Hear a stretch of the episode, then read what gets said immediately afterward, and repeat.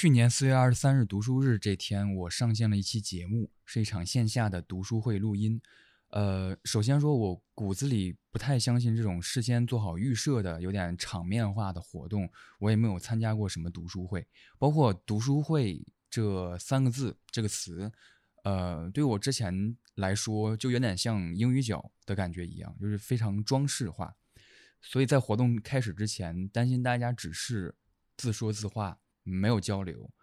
呃，我和当时一起参与策划的小林附加了很多这场读书会的玩法和形容。我们把这场读书会设定为疫情结束的第一天，在当时四月份的时候，我们还完全望不到这一天的来临，所以有点科幻。然后到场的朋友都会随机抽选一位在场的陌生人，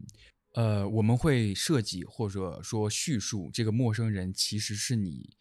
来到了疫情结束后的第一场读书会时偶然遇到的老朋友，最后的结果出乎了很多人，也出乎了我的意料。每个人分享的书中的内容，包括自己的叙述，都和自己的那个朋友的状态偶然的吻合。这是一个有交流的场合，没有很多呃矫揉造作。可能谈的东西稍稍稍有点离地，但是挺好的。那期节目也受到了大家很真诚的喜爱，非常感谢。当我回想的时候，发现已经过去一年了，外部的世界和内部的火焰已经有了太多的变化。我也非常莽撞的想要落地一次谈话，所以给当时参与读书会的所有十个人都发去了短信。我想知道这一年你们发生了什么。接下来你听到的是我一周内陆续联系到的其中六个人。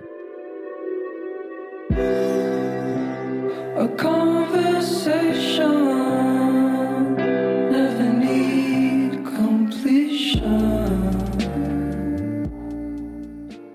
一位和我聊天的人叫安迪，他在去年读书会上读了一本英国探险家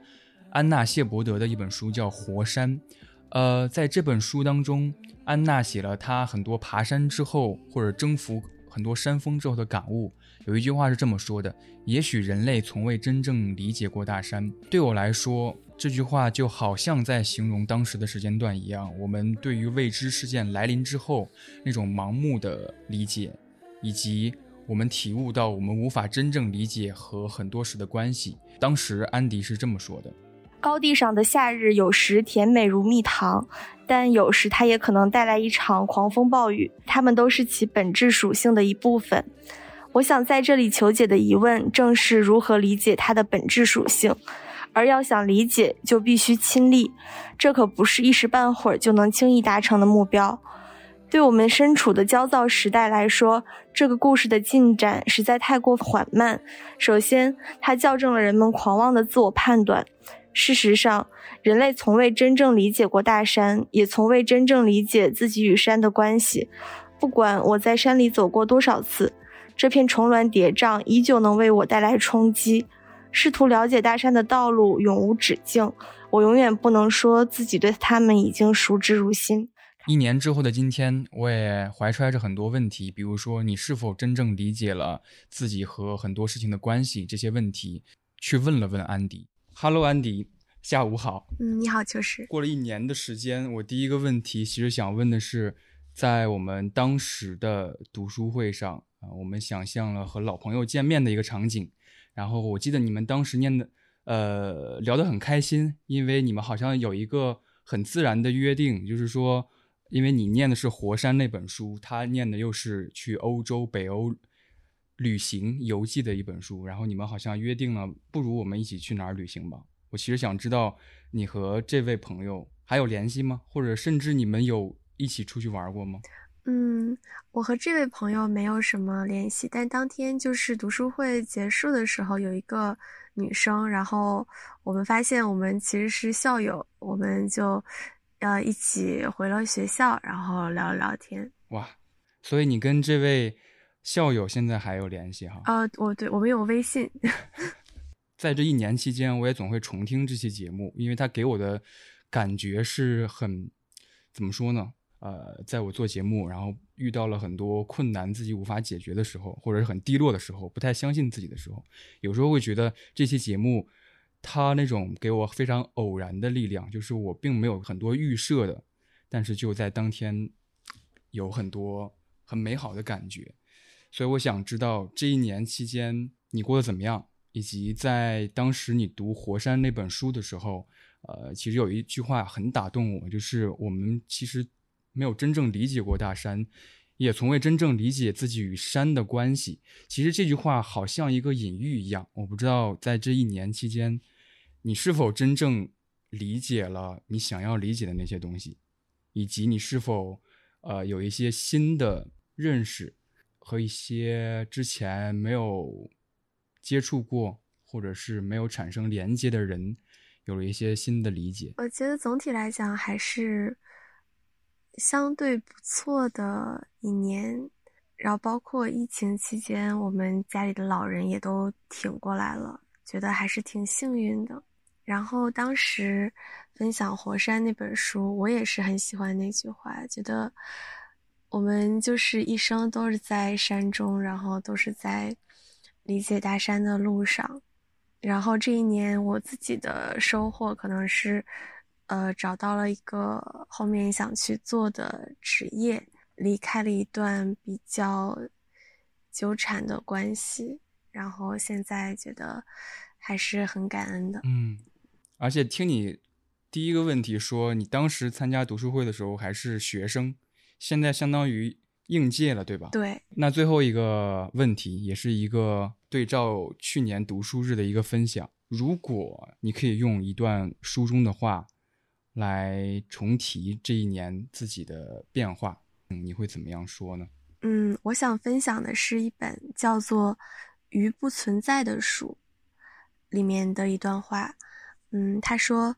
这个世界向我承诺，我的生命中有美好的事物，不是因为我值得，不是因为我为之努力，而是因为他们和破坏与失去一样，是混乱的一部分。”对，就这样。我觉得你第一句话很好。这个世界向我承诺，我的生命中有美好的事物。嗯，向我承诺。我不知道我是否呃画的重点的符号对不对？我我画在了承诺上，好像感觉未来的生活或者是社会，呃，给你有些比较切实的承诺，或者是你能看到一些阳光照进来的感觉。嗯，其实我读这句话的时候，嗯。可能我觉得后面的东西，后面那半句可能对我的触动更大，不是因为我值得，也不是因为我为之努力，而是因为这些就这些美好的东西和那些破坏的、失去的东西一样，都是混乱的一部分。就是我觉得这个大山它是它是混乱的，肯定是会有很多美好的东西，但也会有很多很糟糕的事情。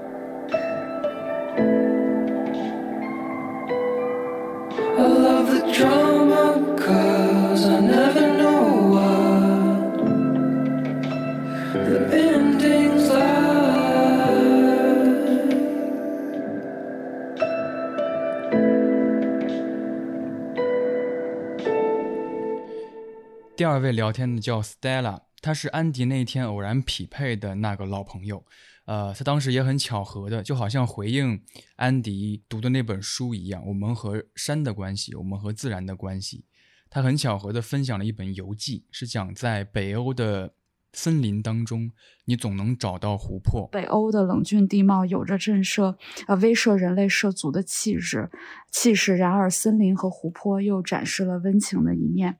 葱郁的树木，碧蓝的湖泊，长满繁花的草地。毫不夸张的讲，在我居住的地方，每一片森林中都能找到湖泊。我们在树下采完浆果，再跳到湖里游泳，看着太阳在地平线上迟迟不肯落下。我想，这就是极北土地上最大的慈。悲吧，Hello 其实跟你说一个消息，就是昨天我想想下午的时候，我跟一个上次我们一起参加读书会的朋友，呃聊天，然后那个朋友恰巧是当时你读书会我们想象中的老朋友，就是那个读了《活山》的你的朋友。然后我问了他一个问题，我问了他说，当时他读了《活山》，然后你读了在北欧旅行的一篇呃一本游记。然后他说，当时你们好像加了微信。嗯嗯，因为我们当天就是这些一起参加读书会的，就是同学吧，类似于，然后我们就一起有一个微信群。啊，然后但是呃，我就很遗憾，我跟这位当时我假设我的朋友就是联系不是很多，嗯，但是跟坐在我旁边的那个姑娘，然后呃，因为很巧的是，就是她也在一个师范的学校读书，然后她将来可能有机会成为一个老师，然后恰巧我也是呃这个方面的职业，所以我们就聊的会比较多。啊，就是在您邀请我之前，然后我们也是，呃，会吐槽一下他现在正在实习的学校啊，然后呃可能会遇到一些困难啊，可能会问，要是我的话会怎么想，就是这种类似的，嗯，就会一起就是吐槽一下，就是现在的工作生活这一类的，嗯嗯，是的，而且我当时对那位朋友分享的还挺深刻的，就是他当时分享完。呃，父权制与资本主义之后，他就说今天是他一个朋友的婚礼。经过去年我对你在那场读书会上的了解，我知道你是一个特别爱旅行的人嘛。呃，你在分享那本书之前，你也说，呃，在疫情之前你就会去各地游学，然后边玩边学，学一阵子玩一阵子。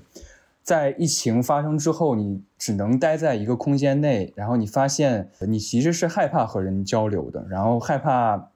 就是比较愿意独处，甚至觉得独处的这种情况可以一直持续下去。但是你觉得这还挺，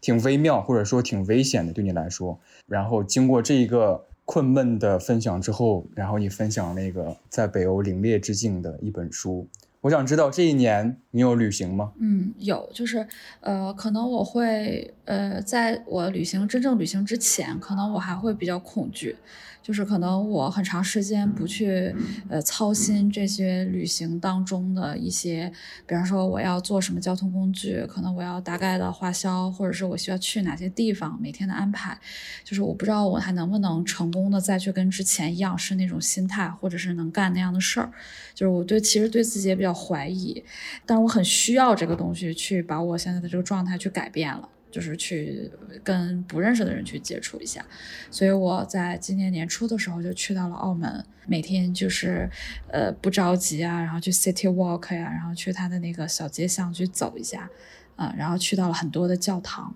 然后当时澳门它分三个地方，就是本岛、荡洒还有路环，然后就把这三个地方几乎所有的教堂然后都走了一遍。然后就是很有很有感触，它有的就是那种你安安静静的坐在里面可以冥想，然后有的就是，呃，这个它进行了一些现代的利用，就是在里面会有一些音乐会，会演奏一些西方的比较经典的曲目。有的时候它是，就我去到主教山那个教堂的时候，它是有一个类似于烦恼箱的，就是可以写出来你的困惑呀，或者是你的一些希望。然后写下来之后投到那个箱子里，说这个在这个教堂的修女她会带你祈祷。嗯，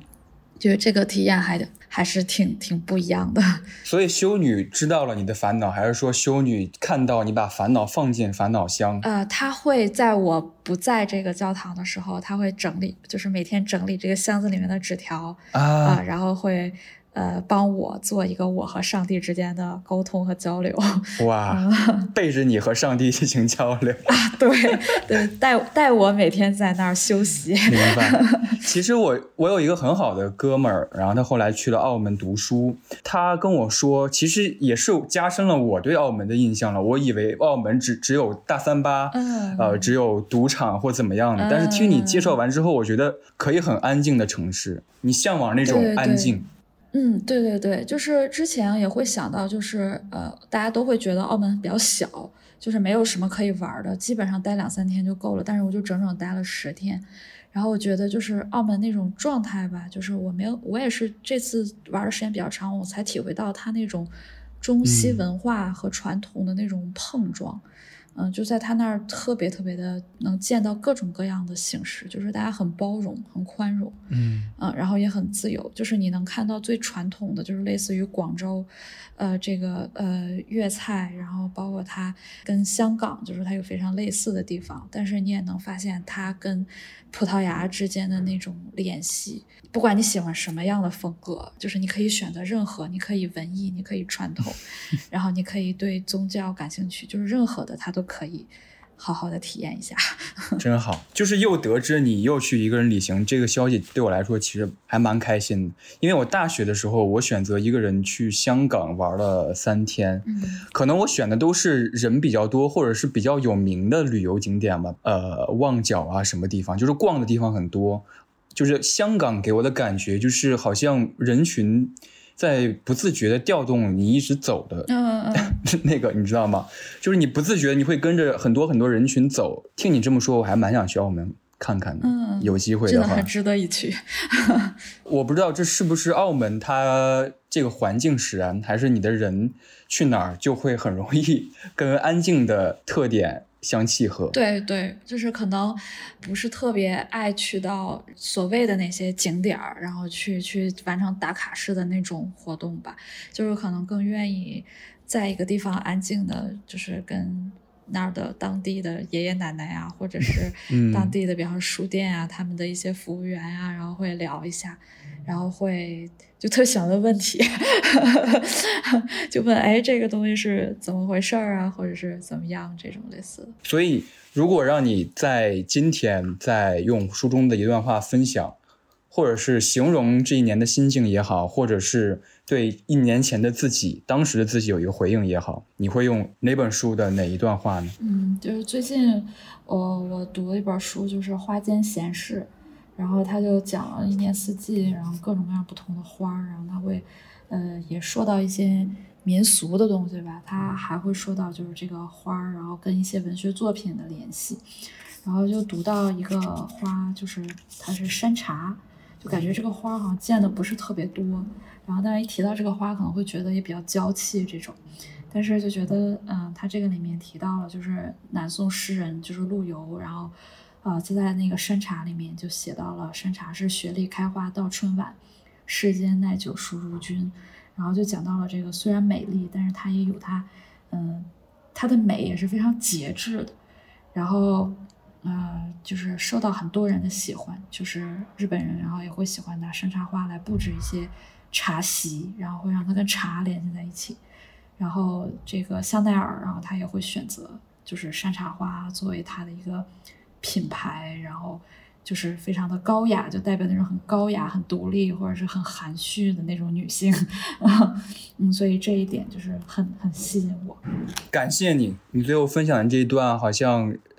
又对你这一年的变化有一个体育的感觉，愿意一个人去旅行，安静的和人交流。感谢你，Stella。谢谢你，而且对，而且我我跟跟跟你聊两句还是比较逗的，就是你们上次做这个节目的方式，然后我用到我的网课上，就是会让学生读那个书，然后最后让他们呃拼凑，因为正好他们也在家里就是上网课，嗯然后就是正好班会，然后就是觉得太说教的话可能会没什么意思，嗯，所以也给同学们进行了一次那样的交流，然后发现同学们的。就是奇思妙想会更多，啊、哇，对对，所以在某种方面给了我一些灵感，呃，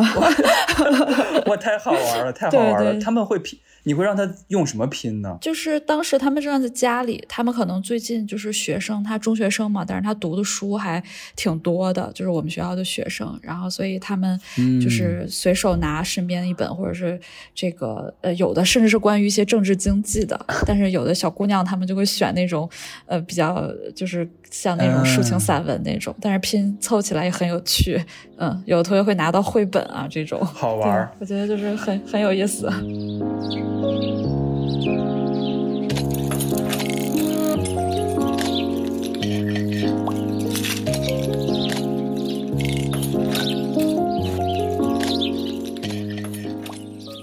第三位和我聊天的人叫嘉欣，他在当时分享了一本讲腌菜的小书啊，没想到。呃，讲我们餐桌上的小菜的历史的书，能够非常清晰而又适配的形容了当时人们的精神状态。他说：“我们的历史编写喜欢追求大，但往往无当。其实该反过来，历史教科书的历史没了也没关系，但腌菜没有不行。人类史就是食物史，更小一点就是腌菜史。庞大的历史事件也不过是众多腌菜中的一小碟，蘸蘸葱，拌拌酱，如此而已。我们的人生大部分情况下也都是腌菜装的，比如酱。”撞人生就是常态。设想一下吧，每个人出生时是一粒大豆，最后都变成了酱缸中的一部分，不独立、无意识、不分你我，有的这是一种糊状，还有一种奇怪的味道。Hello，嘉欣，感谢你回复我，也抽出时间愿意跟我聊一会儿。也我知道你明天是要有一个论文答辩是吗？对，明天有一个预答辩啊。因为在去年读书会上的时候，如果我没记错的话，你当时的状态是在找实习。对对，就是刚找到一份实习，然后那个实习他要求我就是立马要到北京去，然后所以就当时从我家里，然后就去北京租房子，然后我以前从来没有一个人租过房子，所以整个人都处于非常焦虑的状态。然后我刚到了北京的时候，就当时疫情就开始起来了。本来让我一个人租房子、一个人住的这种焦虑就又被放大了。明白。我们一会儿可能会聊一聊你这一年的状态。其实有一个我很想提的一点，就是蛮神奇的。呃，因为在去年的那个读读书会上，呃，你抽到我们，因为我们是随机抽我们搭档的那个人嘛。呃，你抽到的恰好是你们之前是网友，然后当天又是读书会上的好友。读书会之后这一年期间，你跟这个好友还有比如说一起出去旅行，或者是还有聊天或怎么样吗？呃，我和他其实就是虽然说是网友，但其实我们是有一个在现实生活当中其实是有一定关系的，就是我和他都是呃一个另一个做播客的老师的实习生。啊，呃，就是他是前一年的实习生，然后我是去年。二零二二年那年的那个老师的实习生，所以他相当于是我的前任。然后他之对前辈对 前任，就是我们当时没有见过面，但是会在网上有一些聊天。然后他会跟我交接一下，就是工作之类的。然后因为我们两个就是聊的比较投机，然后所以我们就约了说，等我到北京之后，然后就见一面。然后见的那个第一面就是去参加读书会的这面。我刚才说的你去年那个状态的变化，我想提问的是，其实是在去年你读书会上分享那本书之前，你有一个比较长的叙述，叙述到你那个时候的那个状态。比如说，你会说疫情很严重的几个时间点，你其实还在上学，然后可能还在待在家里，是一个身体经验上什么都不缺乏的状态。但是去年你刚。呃，接到实习通知，让你马上去北京，然后又又不让你学校又不让你住，你只能自己出去住，所以你感受到了身体经验上的缺乏，然后以此让你回想或者是产生了很多当时生活状态的想法，然后你之后分享了那个我很喜欢的一段话，就是那个一碟烟菜的那个引言嘛，你分享到不独立、无意识、不分你我的这个状态，这种互状的状态，我想知道在这一年当中，你有没有？意识到或者甚至觉察到自己可能会陷入某种互撞的状态当中，或者说你自己的独立的、有意识的、有自我的那种生活方式的方法论是什么？在这一年，嗯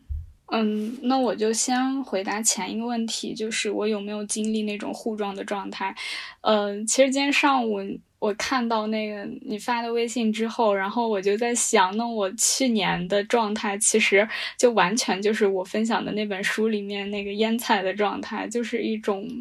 互撞的、不独立、无意识的那种状态。就是我现在回过头来看，我完全回想不起来我去年就是就是做了什么，就是我会觉得去年的一切时间都非常的朦胧。就是如果你说你做了什么，可能从成果上来看你是会留下一些成果，但是就是你具体去回忆你到底经历了哪些好的瞬间或者不好的瞬间，就是就是这个感觉让我又觉得很遥远。具体说的话，其实去年就是上半年我在北京。呃，自己租房子住，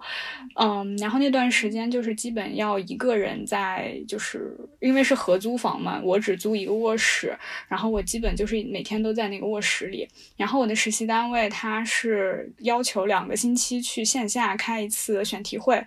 呃，但是到后面疫情严重的时候，就是连选题会就是也要改成线上的了，所以就是。我的活动范围可能就是在这间卧室，以及就是我出去去超市里买点菜，就是能用孤独来形容吗？我不确定，就是就是哪一个瞬间会让我觉得特别崩溃？就是我有时候从早到晚，可能我都不和别人讲一句话，到晚上突然某个人给我打电话，然后我我一张嘴，我发现我的嘴唇都粘住了，就是。就是那个瞬间会让我觉得太离谱了，怎么会这样？就是焦虑程度的话，就是随着每一次每一轮疫情，就是只要它起来，我就会变得非常焦虑。然后晚上可能到两点，我都要在淘宝上面囤东西。我的那个出租屋它有一个特别小的柜子，然后我进来前那个柜子是空的。然后我进来的时候，我的行李就只有一个行李箱，但是我走的时候打包了两箱东西寄回家。我明白，我明白。那我想知道，其实这一年里边，疫情其实很快，某一个时间段之后就结束了。我想知道，到结束到现在，这也算一年期间的里里边的一个阶段。这个生活对你来说，是熟悉的陌生感吗？还是你觉得回到了正常？没有，对我来说，就是在二三年，我我可能会比较按照学期划分，就是在这个学期开学之前，也就是两三月份之前，嗯，我都会觉得，就是对我来说，我还处在疫情的，就是疫情之下的那种防御状态，因为就是下半年的时候，我回到学校了，但是在学校就是还是因为有疫情，所以学校基本都封闭着，也不让我们出去，然后封到宿舍楼里。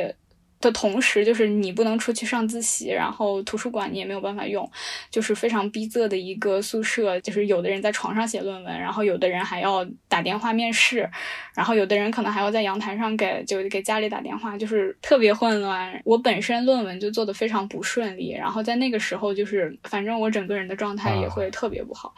那段时间结束了之后，就是大概中期也结束了。结束完之后，其实疫情就。放开了，放开的时候，就是我们最先接触到的信息是说北京的高校要建方舱啊，然后我们就非常恐惧，就是说学校，就是我们本来想的是可能大家是想留到过年前再走，然后老师们就开始劝你赶紧回家吧，嗯，不要在学校待了，因为学校建了方舱之后还指不定要怎么管理呢。嗯嗯嗯嗯，但是有的人就是因为家里面也疫情很严重，所以就回不回，可能你都有。面临感染的风险，可能过了有一段时间之后，然后又选择说还是还是回家吧，因为我从北京回来的，然后我怕把那个我万一有一些风险什么带给我我爸我妈我妹妹，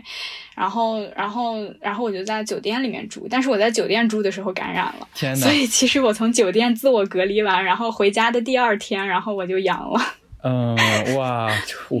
很厚重的一段经验。嗯，他给我的感觉就是，就是你已经觉得你这是你能做的最好的安排了，但是他的结果还是会让你出乎意料。然后我当时不是就阳了嘛，阳完之后就是我们家里人就所有人也都阳了，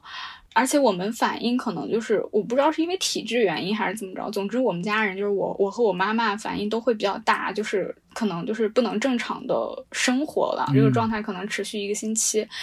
然后一个星期之后，就是我妈妈她还没有完全康复的时候，就是我舅舅就给她打电话说姥姥去世了，啊，就她当时还没康复，但是就是我爸就和她就赶紧开车就回老家了。天呐，这个是。具体几月份的事情？我想一下，应该是在一月左右。因为我姥姥她本身其实是有那个，就是她，我看她那个病应该叫类似渐冻症那种，她的那个名字叫神经神经元症，还是就是类似霍金那种的。嗯，她的病情大概发展到就是她自己走路会有些吃力，然后她的两个上肢就胳膊是不能动的。嗯，但是大家就会觉得说这个病它不会发展的这么快，就是一下子不至于说会直接攻到呼吸道那种。嗯，然后后来我们想，也有可能就是当时网上一直在说的那种老人的那个沉默性缺氧，他可能就是会突然一下子上不来气，或者是突然卡了一口痰之类的这种。然后，所以就是因为经历完这个，我妈她对这个疫情还有一些就是反正挺悲观的。然后，其实再后面的话，就是这个 曲折还没有完。嗯嗯，我我和我妹妹两个人在家，然后就是。就是因为我身体还没有好，但是我又要照顾他，他年龄很小，所以我就得做饭。后来等我爸我妈从家回来之后，然后突然有一天我早上起来之后，就是从马桶上站起来，然后突然就不能走了。嗯，呃，其实我也说不清到底因为什么，但是就是突然不能走了。那嗯，持续有多久？嗯，应该就是我想想，大概可能我在床上躺了有两个月。什么哇？嗯，然后就是躺到今年大概两三月份的时候。我我不是呃，因为在你这个就是那个，因为你的叙述，我从我从没想到是这么厚重的故事。天呐，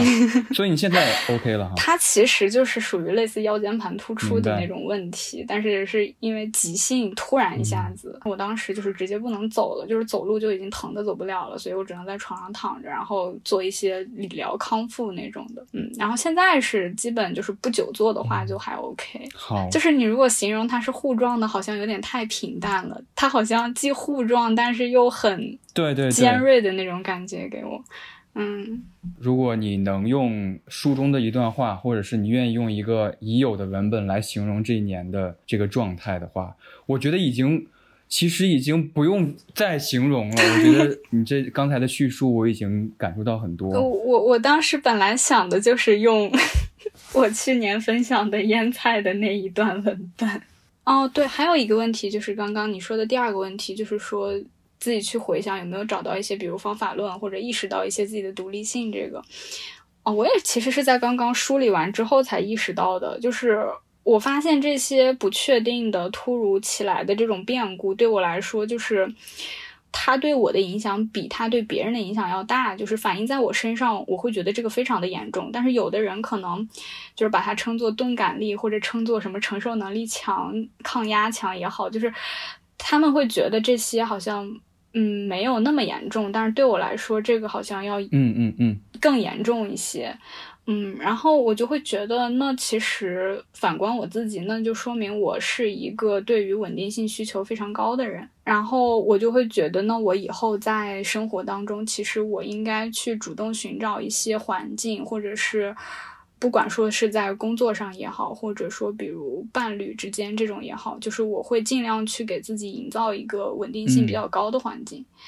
对抗这种不确定性。我非常理解你的那种一件事儿放在不同人身上的感知力是不一样的，这也是我很早获得的一个知识，就是说某些人显露出来的东西跟别人就差很多。我们举个简单的例子，他的成绩很好，或者他对于阅读这件事儿感受到的快乐更多。其实并不是他个人更努力，其实是读书这件事儿带给他的那种感知跟别人不一样，像是吸收海绵吸收的水分不一样那种感觉。这件事儿，我觉得知道这件事儿之后还蛮清晰的。因为朋友他并不是确确实实在你身边，就是你摸不到他。嗯，过去一年让我感觉说，尤其在你。居住环境当中，你和你的伴侣很稳定的住在一起，甚至他不一定是伴侣，甚至可以是你的室友。嗯，我觉得这种陪伴是非常重要的。我我想到最近的有一个体验，就是我有一天在我的实习单位值班，然后。就是我一天都要做新闻监测，他非常耗神，非常累。然后那天我可能七点多之后才从单位回来，然后我还要再坐大概半个小时的公交车，然后回学校。他当时让我身体上已经很支撑不住了，但是我想到就是我回去之后可以和。啊，和我对象两个人，就是我们可以可以一起去吃饭，然后我明白，对，就是那那个感觉让我觉得，就是我能立马回来，然后我能摸到他，就是或者我可以抱一下他，对我来说，这个信念感好像还挺支撑我的。嗯，是的，哇！我当时又想了一下，假如我是不和他住在一起，不和他在一个城市，我回到家之后只有一个。房间面对我，然后我还要自己去处理一些，呃，比如我要去做饭、买菜，然后或者点外卖，或者我还要晚上洗衣服或者洗澡之类这些事情，就是可能都会随便一个什么事情都会击垮我。嗯，是的，是的。嗯，给你一个呃，可能你听起来很无聊一个场外信息啊，我跟我女朋友在北京，现在应该算是第三年了吧，然后她的名字叫。叫加薪啊？哦，是吗？是的，呃，很偶然，因为你在上次读书会好像没有说你的名字，加上我的微信之后，你告诉我的名字，嗯，我还我还愣了一下。而且你现在在刚才的时候分享出来你那个经验，我其实也有，就是我们在疫情都是居家办公的状态下，是轮流做饭、轮流洗碗等等等等。然后我们在疫情的时候，我们一起刷完了《甄嬛传》，你知道吗？就是我们，我们是两个完全没有看过《甄嬛传》的人，然后在居家的时候，每天晚上做完饭就很期待的两耳不闻窗外事的投入到一个故事当中。嗯，那段时时间很奇妙。我觉得那个时候不是说看《甄嬛传》这个行为多么让我们感动，只是觉得在那样的状态下，我们找到了一个方法。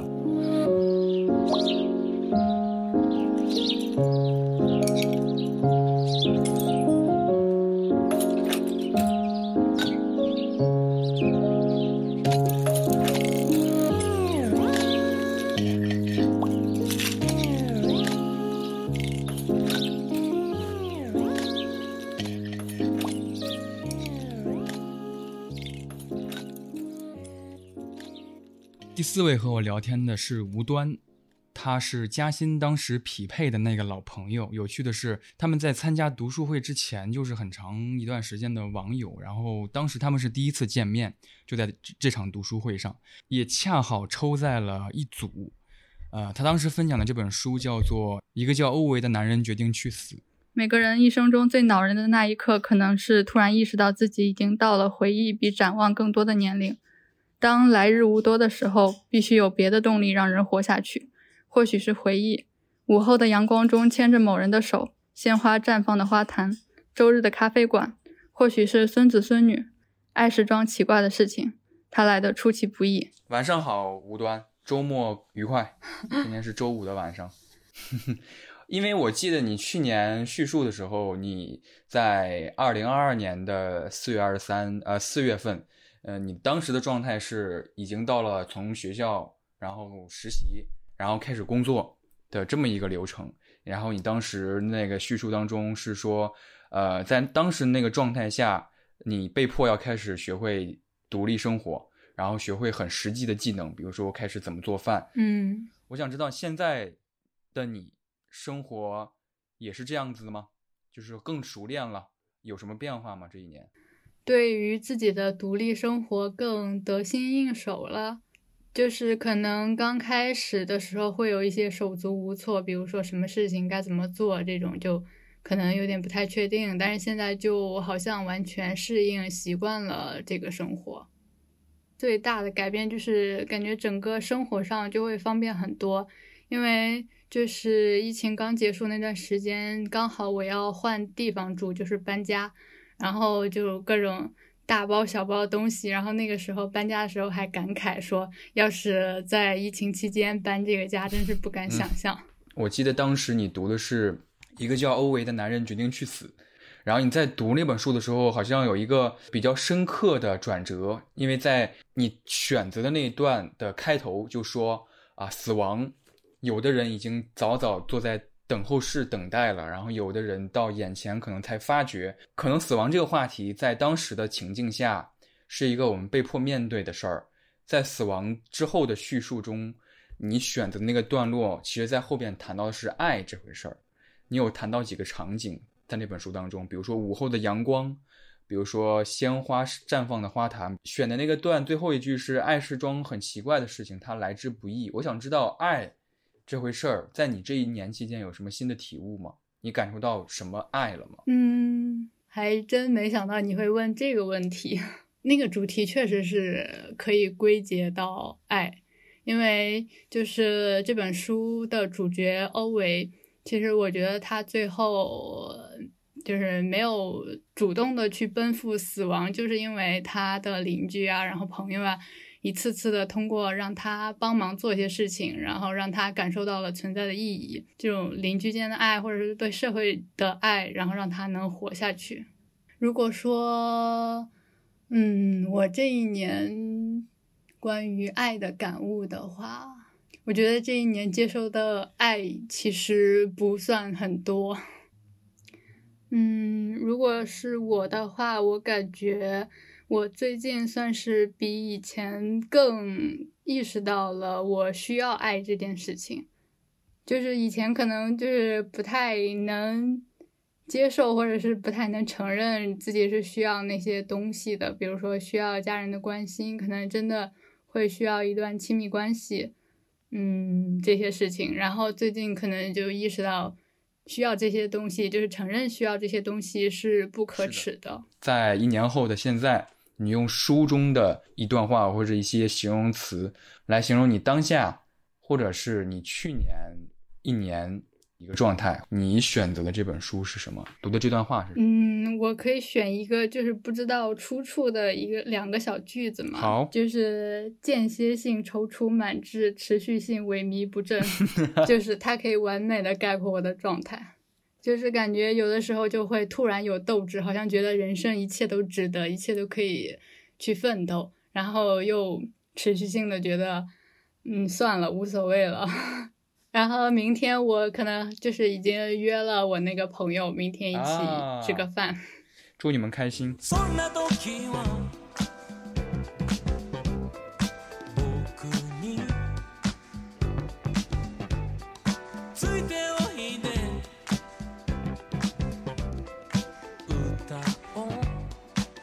第五位和我聊天的人是梅梅，她在当时的读书会上分享的那本书叫做《也许你该找个人聊聊》。在读这本书之前，她说疫情夺去了她的很多选择，但是也给了她认识自己的机会。我们总是倾向于认为未来是还没有到来的事，但却每天都在自己的脑子里构建未来。当此时此刻的一切支离破碎时，与之相关联的未来也会随之瓦解。如果没有了未来，那一切情节都将被改写。可是，如果我们把当下的时间花在修改过去和控制未来上，还是会怀着无尽的遗憾被困在原地。但如果我活在当下，就得接受自己的未来有所缺损。呃，梅梅，下午好，非常感谢你能回复我的信息，然后也感谢你抽出时间来跟我聊一聊。你昨天约我的时候是晚上，我记得十点半左右，那时候你还在结束一天的工作，是吗？在那个时间点，对，应该是刚结束不久。嗯，我一看时间都十点多了，我说这肯定来不及了，我赶紧跟你说一声。去年读书会的时候，你还你是从事现在这个工作吗？啊，没有，我其实去年参加读书会那会儿是嗯没在工作。其实我去年的话，我大概有大半年的时间都没有工作。呃，是在去找新的方向，然后但是还不还不确定自己想要什么。对，你去年在读书会上分享的那本书是《也许你该找个人聊聊》嘛？对。然后在分享之前，你其实有一个叙述：疫情夺去了你很多选择，但是也给了你认识自己的机会。我想知道那个时间段之后，你刚才也有提到说你其实是静静下来找了找自己究竟想要什么。我现在。如果这个问题再抛给你的话，你比去年更明确一点了吗？呃，明确就是说是第一个阶段吧，应该就是可能接下来还是想要去往这个更明确的方向去看，有没有就可能去找到自己想要的这个方向的事情。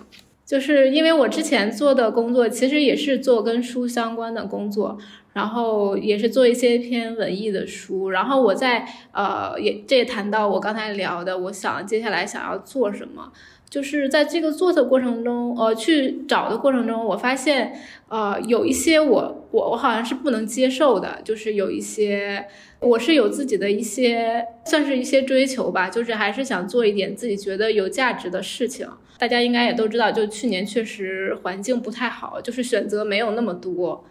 对，所以我去尝试了两份工作吧，其实，然后我都觉得，呃，没有达到我心里的那个，呃，想要找的那个方向。当时也心里很纠结，很斗争。我我是在这种环境下，我是应该就是找一份就是能够，呃，好好赚钱，然后好好安身立命的工作就 OK 了呢？还是说要有所坚持？我我其实一直去年在做。这个思考吧，所以最后你选择了有所坚持，你是怎么说服自己的？就是因为我在去具体去做那两份我并不喜欢的工作的时候，我发现我没有办法去投入我自己的那个热情，就是把自己投入进去，甚至自己去找那个心理咨询师去咨询，嗯，然后而且也去找那个一些比较有智慧的朋友去聊，对，然后希望跟他们的沟通能够帮自己去。打开一些想法，打开一些思路。我觉得可能也是自己一些潜意识，或者是一些，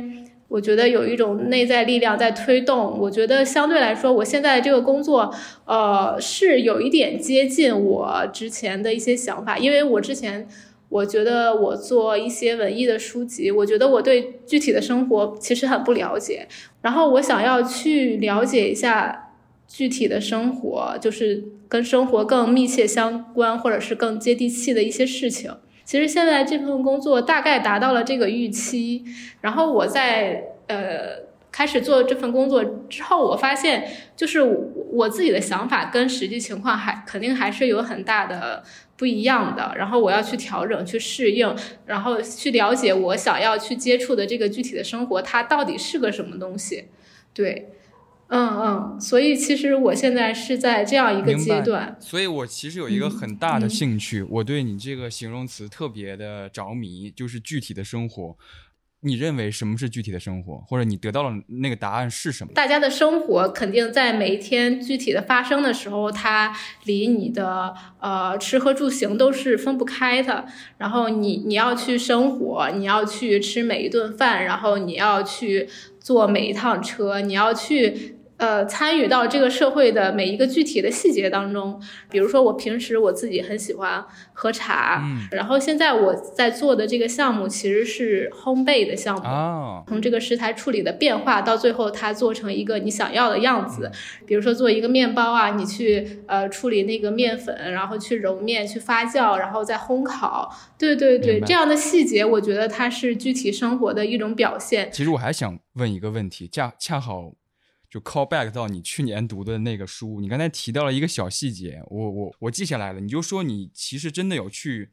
找个人聊聊，就是找呃咨询师聊聊。其实我前几天看了一个梗图，很有意思，就是如果当你遇到问题了，你去找心理咨询师聊了，他会给你的建议是，他希望你能多去跟朋友聊。当你跟朋友聊的时候，朋友会你会跟你提议说，不如你去找心理咨询师聊。就是呃，这是一个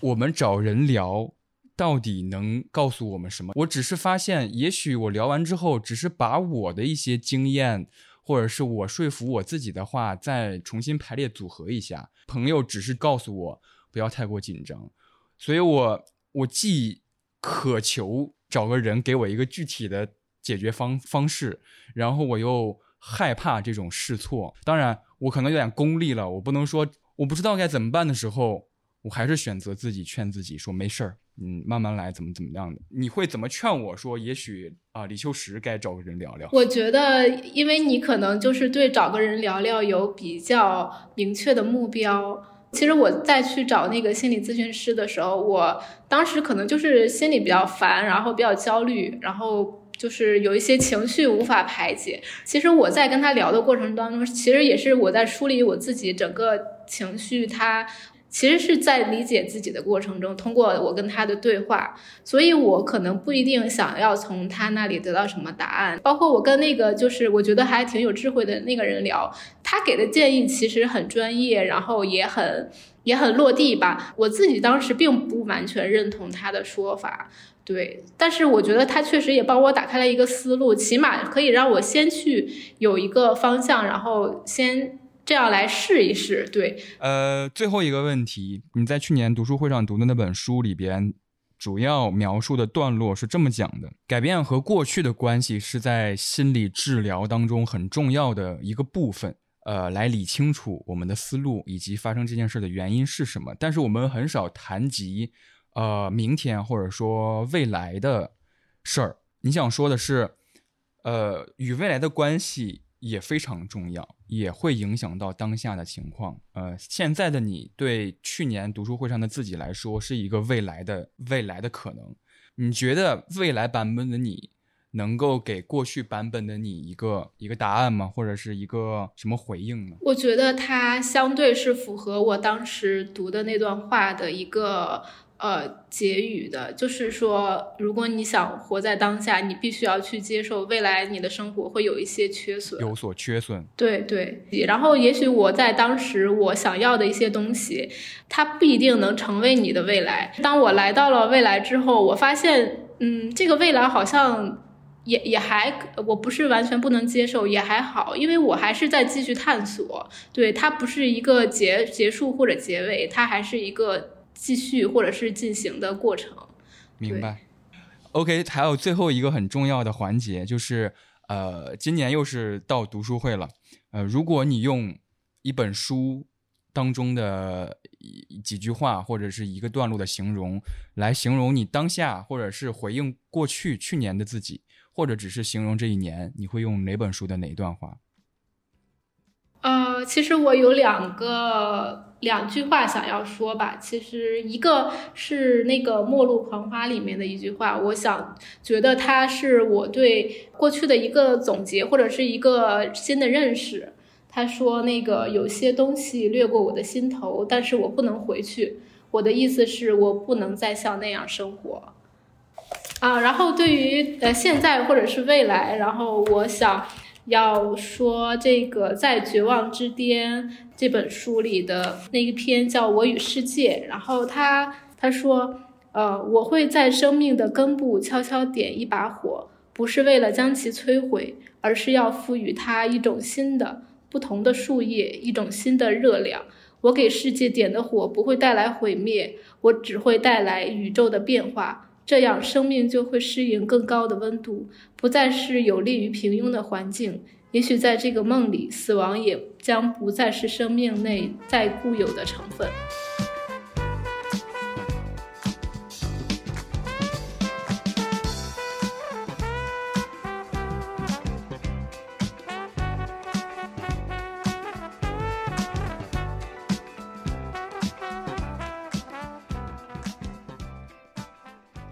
最后一个和我聊天的人叫做静雅，他当时分享了这本书叫做《浪漫主义的根源》。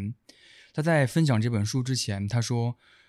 在时间的某个节点上，你会发现，也许历史上最具思想的一些人已经想过了你目前所面临的这个问题。把人类远远地赶入我们为他们圈定的围栏中，或者四海皆同的唯一解决方案中是不可能的。否则的话，他们会挺身反抗，或许至少会被这唯一方案压垮的。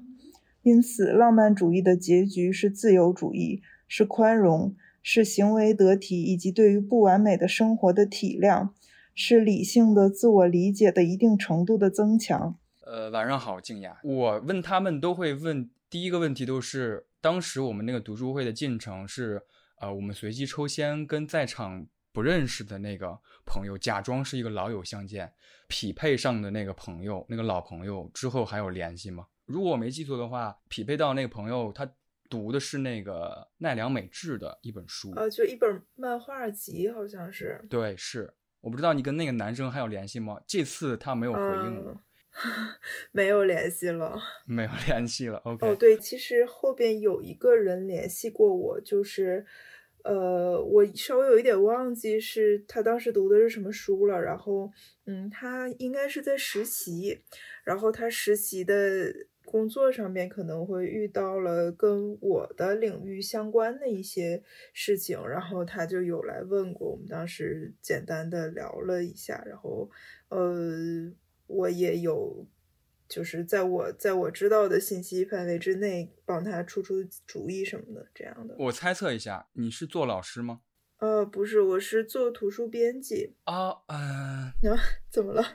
我知道你说的是谁了。啊，你说的是我第一个聊天的人。他跟我说，如果呃他最近幸运的话，也会当一个图书编辑。然后他有谈到当时结束之后，有跟一个朋友，呃。总之，第二个问题就是根据你当时读书会上读的那篇内容，就是《浪漫主义的根源》那本书，我很喜欢你分分享的内容。我总是重听节目的时候会听到你那一段。呃，你在读之前有一个叙述了，其实我觉得你读的那个内容恰好能够概括或者提炼你的叙述。你读的内容是将人类这个群体好像远远的赶到四海皆准的一个解决方案或者是一个答案当中，是不可行的，是不可能的，否则他们会反抗。所以，浪漫主义的根源是自由主义。在当时那个时间段内，我觉得分享这段内容是另一种形式的浪漫。对我来说，我其实也想问，这一年的变化跟时间，你有找到你浪漫化的解决方式吗？非常遗憾，就是我还是很喜欢这本书，然后也还是很喜欢这个伊赛亚·柏林。好像是在这本书之后吧，我又读过他的另外一本书，是这个《自由思论》。但是后边的这个现实中发生的情况是一个非常令人沮丧的趋势。去年年底发生的这些事情，然后包括今年开始，看上去好像所有的这个都过去了，但实际上就是这种悄无声息的，或者是没有任何交代的过去，是一件 更可怕的事情。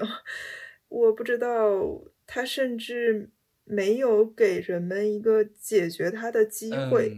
我觉得最后一个问题，呃，如果你想再用一本书的一段话，毕竟马上这周日就是今年的读书日了，呃，如果你想用一段书中的一段话来形容这一年的变化，或者形容当下现在你的变化，你会选择什么吗？嗯，我最近刚好在看那个遮蔽的天空。保罗·鲍尔斯的一本小说，然后我注意到他是因为这个前前一阵子坂本龙一过世了嘛，然后据说这本小说是他非常非常喜欢的，然后他好像还把这个就是作者在电影中朗读这本书的原声编进了自己一个专辑里边。很巧，我还没有看到结局，这里边有两段话。是我之前标记的，我觉得挺有意思的。可能它不能说明什么，只是一个纯感性的分享吧。一段是这个小说里边这个男主人公波特他的一段这个感受的描述。嗯，近乎愉悦的自怜让他突然颤抖起来，这阵颤抖将他的情绪表现得淋漓尽致，他完全是生理性的。他孤孤单单，被人抛弃，失落、迷茫、寒冷、无望，尤其是寒冷，来自灵魂最深处的寒冷，阴魂不散，如影随形。尽管这缕冰冷的死意是他所苦恼的根源，但他仍抓着、紧抓着它不放，因为它是亦是他存在的核心。他围绕这个核心构建了自己。我捕捉到了“如影随形”这个词，好，谢谢。还有一段呢。第二段的话是男主角和女主角是是这个夫妻，然后他们俩去从美国去北非旅游，呃，带着他们的一个朋友特纳。然后这一段叙述是讲特纳的，就是他们这朋友的。嗯，从本质上说，特纳这个人很简单。他就是无可救药的迷恋那些超过他智力理解层面的东西。他从少年时就养起、养成了不求甚解的习惯，时至今日，这样的倾向在他身上表现得更加明显。如果他能完全理解某个思想的方方面面，那么他就认为这玩意儿不够高级。只有那些难以彻底把握的东西，才能激发他的兴趣。然而，即便是这样的兴趣，也无法促使他多思考半分。恰恰相反，兴趣只会让他在直面这种思想时产生一种情绪上的满足感，让他能够放松下来，远远的欣赏它。哇，我这段好喜欢呀！呃，迷恋和不求甚解，我我感觉很像塞林格的那个《弗兰尼与祖伊》，不知道你读没读过？哦，没有，没有。我我推荐给你。我我读到这段的时候，我就有一种就是又被他骂了，又被他逗笑了的感觉。特别有意思的是，这两段之间，其实我这两段在书里离得很远，但是我觉得有一种呼应，就是特纳所说的他无可救药的迷恋的这些东西，其实就是莫斯比夫妇，就是这个男女主角这一对儿，他这对朋友，他觉得他们俩的这个才情和心智就是。他不理解，但觉得很有兴趣的一一种存在。被他这样感兴趣的这个男主角，他的感受是什么样子的呢？就是前面读的那一段，对，就是这这个是一个，就是现代人对这个知识的一种迷思。你身处其中，其实可能也是迷茫的。但是当你没有那么清醒和没有那么深入的陷在这里边的时候，你会感受到一种旁观的美丽。